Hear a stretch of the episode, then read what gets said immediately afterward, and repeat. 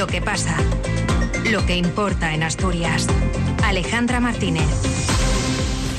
Hola, muy buenas tardes. Hemos dejado atrás 2023 y hemos recibido un nuevo año, el 2024. Cada uno a su manera, cenando en casa, comiendo las uvas, de cotillón, en familia, con amigos.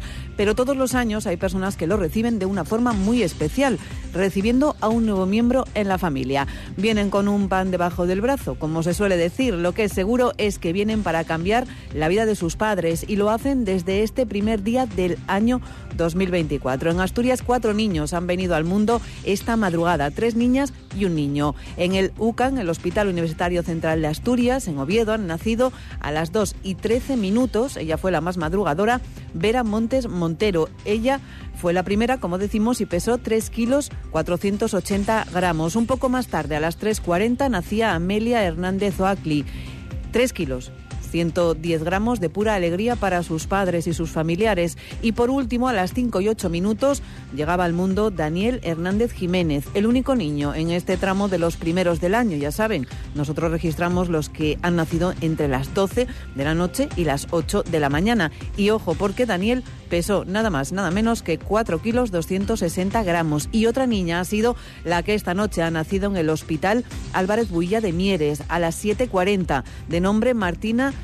Piquiñina pesó 2 kilos 860 gramos. Enhorabuena a todas las mamás, a todos los papás y familia.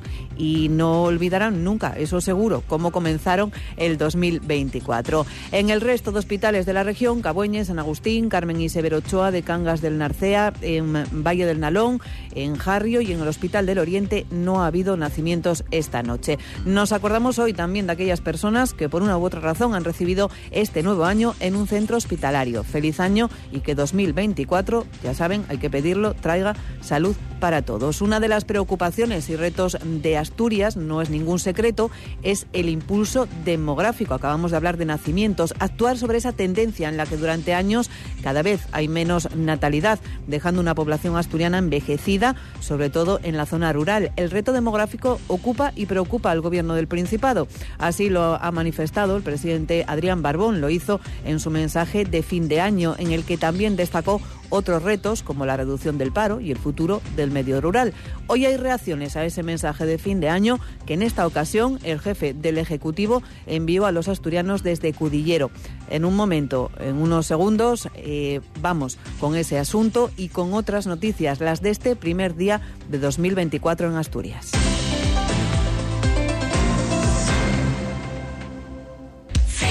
Seguro que has oído que la mejor energía es la que no se consume. Desde FENIA Energía y Asturias Energía, la Asociación de Instaladores Eléctricos, Telecomunicaciones y Asesores Energéticos de Asturias, queremos ayudarte a ser un consumidor eficiente. Te asignamos al agente energético más cercano para que optimices tu consumo. ¿A qué esperas? Entra en fenienergia.es y recibe una oferta personalizada. Hora 14. Asturias.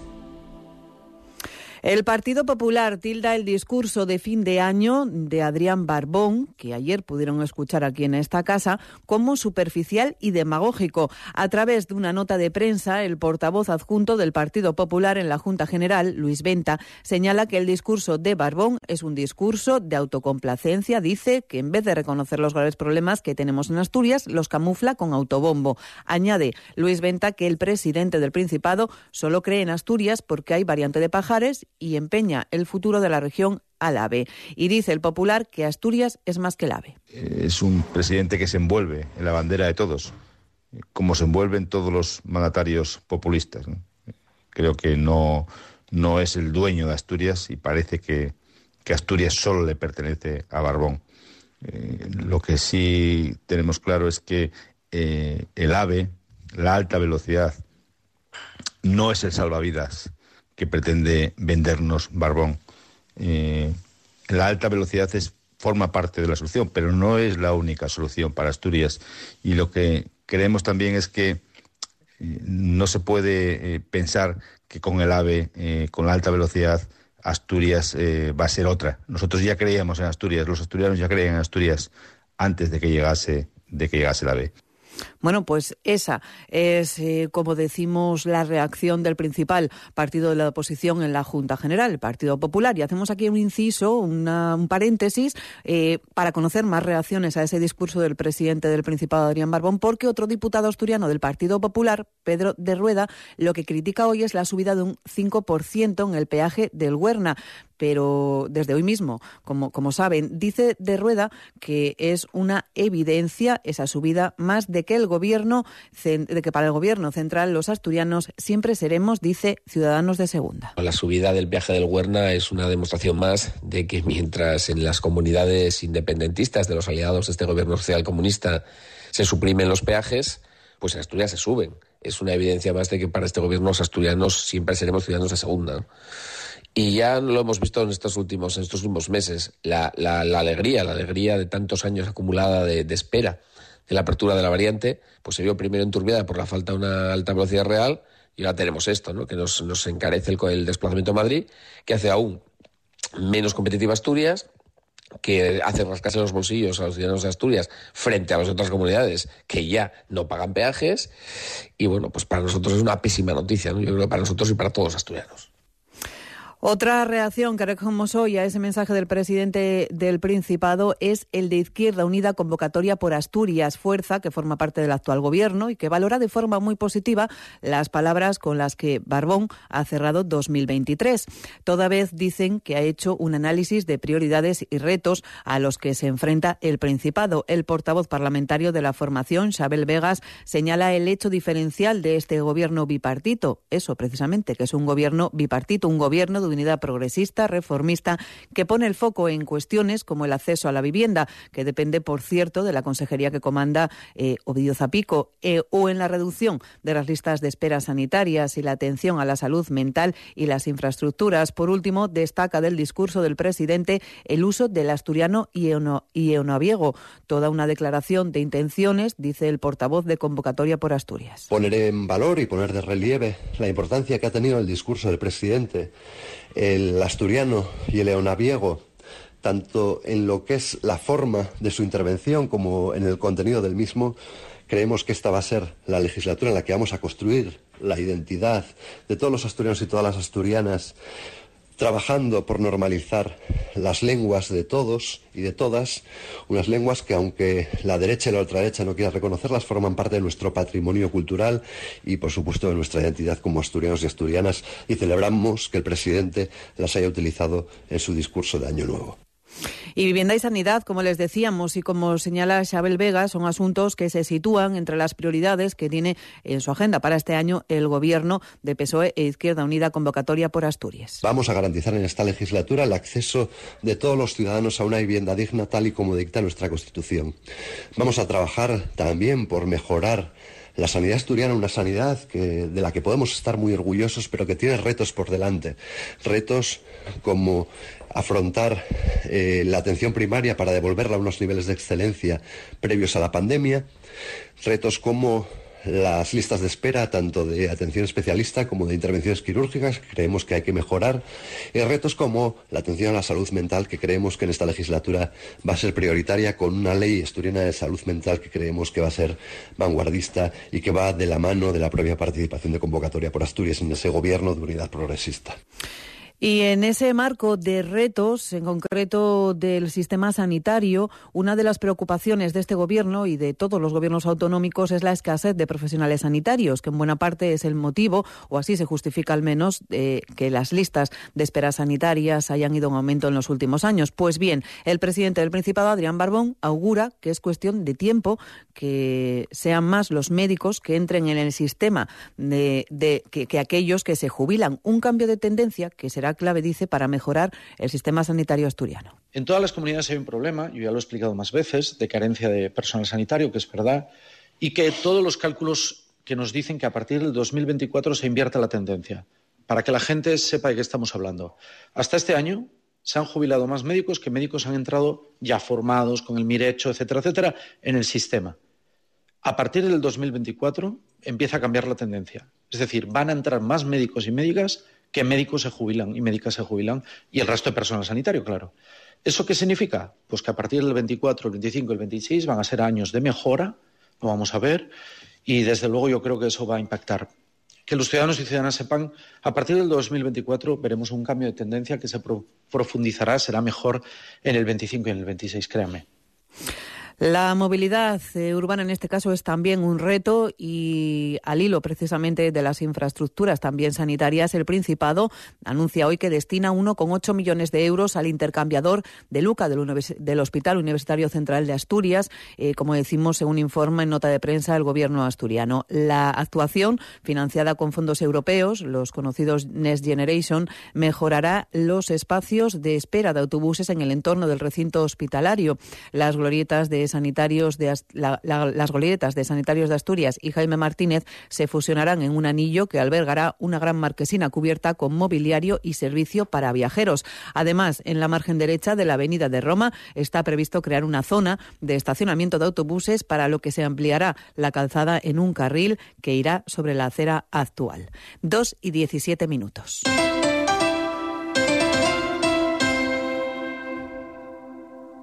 Ser Gijón.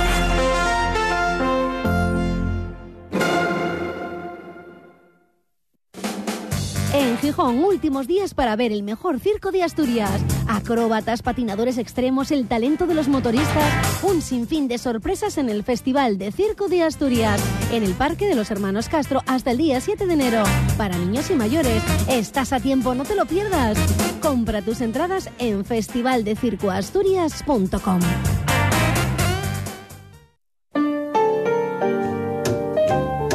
Sucedió una noche. Clark Gable, Claudette Colbert. A las pruebas me remito. El cine clásico en la SER. Me encanta cine clásico. En la madrugada del sábado al domingo de 4 a 5 en antena. Yo la oiré por radio. De acuerdo. Y siempre, a cualquier hora y en vuestro dispositivo preferido en SER Podcast. Todo está bien. Es magnífico.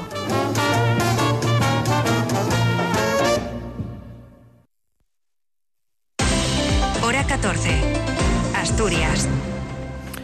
Los inicios de año son propicios para desear y pedir y desde la Unión de Consumidores de Asturias desean algo para todos los ciudadanos, sobremanera para aquellos que en algún momento ven o verán conculcados sus derechos como consumidores y en base a ese deseo piden al Gobierno del Principado que actúe de oficio ante distintos comportamientos que afectan a esos derechos o sancionando y que vienen además eh, sobre todo de bancos o grandes compañías del sector eléctrico de telefonía, por ejemplo, bueno, son los clásicos cuando hay que hablar de los derechos de los consumidores. Dacio Alonso, el presidente de UCE Asturias, lo tiene claro. Nosotros para el año 2024 lo que le pedimos al Gobierno es que precisamente no es, no es, de, no es de recibo que todas las resoluciones para que sean eficaces terminen en los juzgados.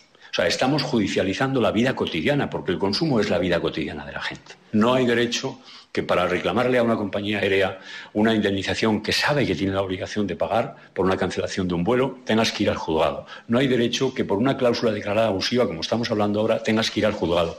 Todo está judicializado. ¿Por qué lo está? Por la ausencia de la Administración.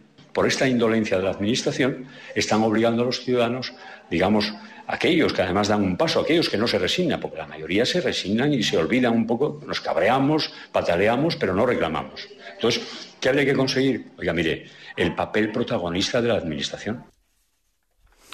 Por su parte, el secretario general de Comisiones Obreras de Asturias, José Manuel Zapico, hace un balance agridulce de 2023 con luces importantes como el AVE, la alta velocidad, la variante de Pajares, pero con sombras también muchas sobre el empleo, que ha mejorado, dice, pero con cifras aún de precariedad y desempleo y pobreza inasumibles. Sobre 2024, dice Zapico, que será un año clave para el futuro de Asturias, con los fondos europeos que hay que saber aprovechar y hacerlo bien. Hay que trabajar, dice, para mejorar el empleo por la industria con herramientas como la concertación social y apunta también la necesidad de mejorar las cercanías ferroviarias. Este año 2024 se presenta como un año determinante en el futuro de Asturias y nuestro objetivo en la nueva concertación y en la influencia que podamos tener en los próximos presupuestos es afianzar la industria, avanzar en el empleo decente, extender la protección social, reforzar los servicios públicos, que son pilares sobre los que edificar el futuro de Asturias, y con ello tratar de recuperar la autoestima de nuestra tierra para poder trabajar y, vivir en ella. Desde luego va a ser un año clave porque hay que exprimir los fondos europeos para que generen empleo de calidad, cohesión territorial y social y además levantar la red de cercanías que en su actual situación es calamitosa. Es una carrera de obstáculos poder llegar a trabajar en tren. Y hablábamos al inicio de este informativo de nacimientos y de ese reto demográfico que atraviesa buena parte de las políticas de la Administración asturiana. Entre esas políticas está la conciliación familiar y laboral y en ese marco también en el educativo están las nuevas escuelas autonómicas de 0 a 3 años gratuitas a partir del próximo curso, a partir de septiembre. Esa red de escuelas de la primera etapa educativa incluida en los presupuestos regionales de este año y que será pionera en el país. Así se refería a este hito el consejero de Hacienda Guillermo Peláez. Yo creo que si hay un proyecto bonito que nos ilusiona a todos dentro del Gobierno eh, que contienen estos presupuestos es el de las escuelas, las escuelas de 0 a 3 años, porque hablamos de, yo creo que desde una comunidad autónoma de algo absolutamente pionero, porque cuando hablamos de algo que es gratuito, de algo que tiene vocación de ser universal, pues yo creo que estamos hablando de un derecho, de la constitución de un verdadero nuevo derecho desde una comunidad autónoma. Una escuela de 0 a 3 años, pública, universal y gratuita. Por eso es un proyecto absolutamente apasionante. Educación universal y gratuita que pretende dar servicio en todos los concejos de Asturias. Las escuelines, eh, como ha denominado el Gobierno a esta red de escuelas de 0 a 3 años, se desarrollarán en varias fases. La primera con 15 de estos centros que abrirán sus puertas en colegios de la red pública de primaria, en otros tantos concejos, tal y como explica la consejera de Educación Lidia Espina. Afecta a 30 concejos eh, distribuidos en, Occidente, eh, Oriente, Centro y las cuencas y son un total de 31 escuelas, 31 escuelines. Eh, hay 15 de ellas, 15 de estas escuelines eh, son construidas íntegramente por el Principado de Asturias. Eh, son las que nosotros hacemos en los centros educativos 012, en los colegios públicos, y son las que bueno, ya está en marcha el Servicio de Infraestructuras de la Consejería planificándolas. Son colegios públicos todas ellas. Y habrá una segunda fase y siguientes hasta completar esas 31 escuelines y asumir también por parte del Principado las que ahora dependen de los ayuntamientos. Siero es uno de los concejos que tienen lista de espera a pesar de tener varias escuelas de 0 a 3 años y ahora el alcalde Ángel García espera que con la ampliación del Principado se pueda cubrir toda la demanda. El ayuntamiento mantendrá eh, las dos escuelas actuales y las dos nuevas, tanto la de Pola como la de Lugones, una la que está haciendo el ayuntamiento en Pola, la de Lugones que la da la consejería pasarán a ser eh, gestionadas por la Consejería de Educación directamente y se sumarán a las plazas actuales, con lo cual incrementaremos en 109 plazas las escuelas de 0 a 3 en, en. Con esto esperamos poder dar cobertura a todas las peticiones que pueda haber en, en esta edad. Eh, este año han quedado fuera pues 64 niños y niñas y bueno, son 109 plazas nuevas, con lo que creemos que puedan dar cobertura para también hemos hablado de sanidad, del sistema de salud y sus necesidades y ahora toca hablar de los virus que ahora mismo están afectando a buena parte de la población y que nos rondan a todos y que en algún momento ponen a prueba los servicios de urgencias con picos de atención muy importantes. Mario Margolles, jefe del Servicio de Vigilancia Epidemiológica del Principado, explica cuáles son esos virus que nos rondan, como hemos dicho. Está incrementándose la circulación de virus gripales con la consecuencia de resultados en salud de todo tipo respiratorios catarros, bronquitis, neumonías en algún caso. Eh, primero circularon los virus incitiales respiratorios. En estos momentos ya llevamos tres semanas de bajada de la incidencia. Eh, los virus incitiales respiratorios afectan especialmente a críos pequeñinos, menos de dos años sobre todo, aunque ocasionalmente puede afectar a personas mayores. Eh, unas semanas después de la circulación de los virus incitales respiratorios comienza a circular el virus de la gripe. Normalmente son gripe A, la forma epidémica de la gripe es la gripe A, que es la que está apareciendo en estos momentos. Son del componente vacunal, con lo cual se espera que a todas aquellas personas vacunadas los efectos graves de la gripe, que es para lo que se aplica la vacuna, eh, sea bastante efectiva. Y ante esto, el experto nos recuerda que tenemos una herramienta que conocimos en la crisis del coronavirus y que sigue siendo muy útil, aunque no sea obligatoria, como lo fue en su momento. Hay que seguir protegiendo, sobre todo a los más vulnerables. Ya saben, mascarilla. Y vamos con más deseos en este tramo local, con, vamos con los deseos de los alcaldes de las tres ciudades más importantes del Principado para este 2024. El alcalde de la capital de Oviedo, Alfredo Cantelli, pide mantener lo que es Oviedo. Oviedo es cultura, Oviedo es turismo, Oviedo es gastronomía, Oviedo es una ciudad limpia, Oviedo es una ciudad segura y remate diciendo, Oviedo enamora. mantenerlo y seguir creciendo.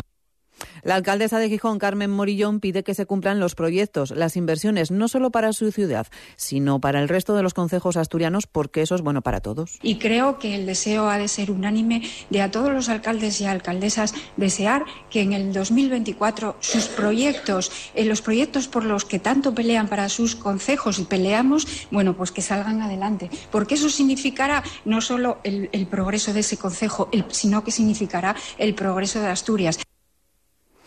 Por su parte, la alcaldesa de Avilés, Maribí Monteserín, también pide que salgan adelante los proyectos en la Villa del Adelantado. Los proyectos que están en el horizonte eh, de inversiones, tanto públicas como privadas, se lleven a término en la ciudad. Con ello conseguiremos generar, por un lado, empleo, que es muy necesario, y por otro lado, un dinamismo que va a contribuir a convertir la ciudad de Avilés en un lugar mucho más atractivo para vivir y para retener y atraer población, que es un deseo que está presente en la corporación. Y en Gijón, así como en Oviedo Avilés, hay conciertos de Año Nuevo. Comenzamos por los de Gijón, porque el Teatro Jovellanos acoge esta tarde el primero de esos dos conciertos de Año Nuevo, que como novedad ofrecerá la Orquesta Sinfónica Mercadante. Valses, polcas, eh, zarzuela y alguna sorpresa más componen el programa de esta tradicional gala. Begoña Natal. Sí, así es. Mañana martes también habrá en Gijón segunda entrega del concierto de Año Nuevo que tendrá lugar hoy desde las 8 de la tarde. Mañana será a las ocho y media. En respuesta a quienes tal día como hoy se quedaban sin entradas para poder disfrutarlo, han decidido dar una nueva oportunidad también el día 2 de enero, como explica el director de la Orquesta Sinfónica Mercadante, Mario Rivas, que detalla parte del programa. Atendiendo un poco a la demanda del público. Bueno, pues fue una decisión poco de probar, a ver qué tal, que afortunadamente es un concierto que tiene muchas características musicales, aparte de, representar por los, típicos valses y polcas de Viena, pues también hacemos con buena acogida por parte del público de música española y de, nuestra zarzuela, ¿no? Nuestro género lírico. El concierto estará protagonizado por Luzca Maciar, violín concertino de la Orquesta de la Radio Televisión Austriaca de Viena, Quintín Bueno como tenor, Natasha Dorjevic, soprano y la bailaora Susana Alvarado. Y en Oviedo también concierto de año, Nuevo hoy y mañana en el Teatro Campo Amor con la Orquesta Oviedo Filarmonía, dirigida por el director principal invitado, el mexicano Iván López Reynoso es muy entrañable pues que somos profesores y antiguos alumnos que ya no son los jovencitos alumnos de los que nos acordamos, sino que ya es gente profesional muy reputada tanto dentro de España como fuera de España. Entonces se crea un se crea un clima muy bueno, ¿sabes? somos como una pequeña familia de 40 músicos bueno, no era este el corte que queríamos escuchar, pero sí esta música es la que va a sonar en ese concierto de Año Nuevo, vals poético, además de un compositor mexicano, Felipe Villanueva. Hemos hablado de ese director mexicano. Bueno, pues además de director de orquesta, eh, habrá una composición mexicana dentro de esos conciertos de Año Nuevo en Oviedo. Por cierto, lo que se recaude para la Asociación Síndrome de Down del Principado de Asturias. Y nosotros así, con música para recibir este 2024, es un clásico ya, nos vamos a despedirles. Decimos en cuanto al tiempo, bueno, que de momento la cosa no está mal, pero la previsión es que haya cielos nubosos o cubiertos y que pueda haber alguna precipitación, en cualquier caso más en el litoral oriental. Esas son las probabilidades. Hasta aquí hemos llegado. Feliz año y que pasen